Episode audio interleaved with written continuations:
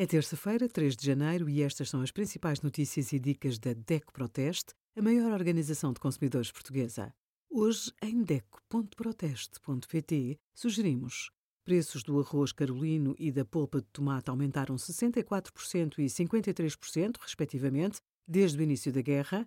Emagrecer depois dos excessos com 10 truques e saiba se pode poupar no crédito com o simulador da DEC Proteste.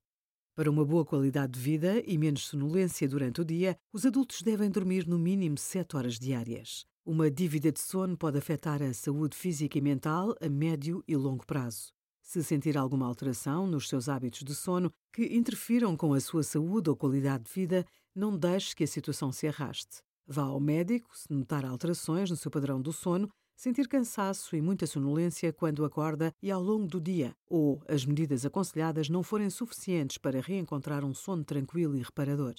Obrigada por acompanhar a DEC Proteste a contribuir para consumidores mais informados, participativos e exigentes. Visite o nosso site em deco.proteste.pt.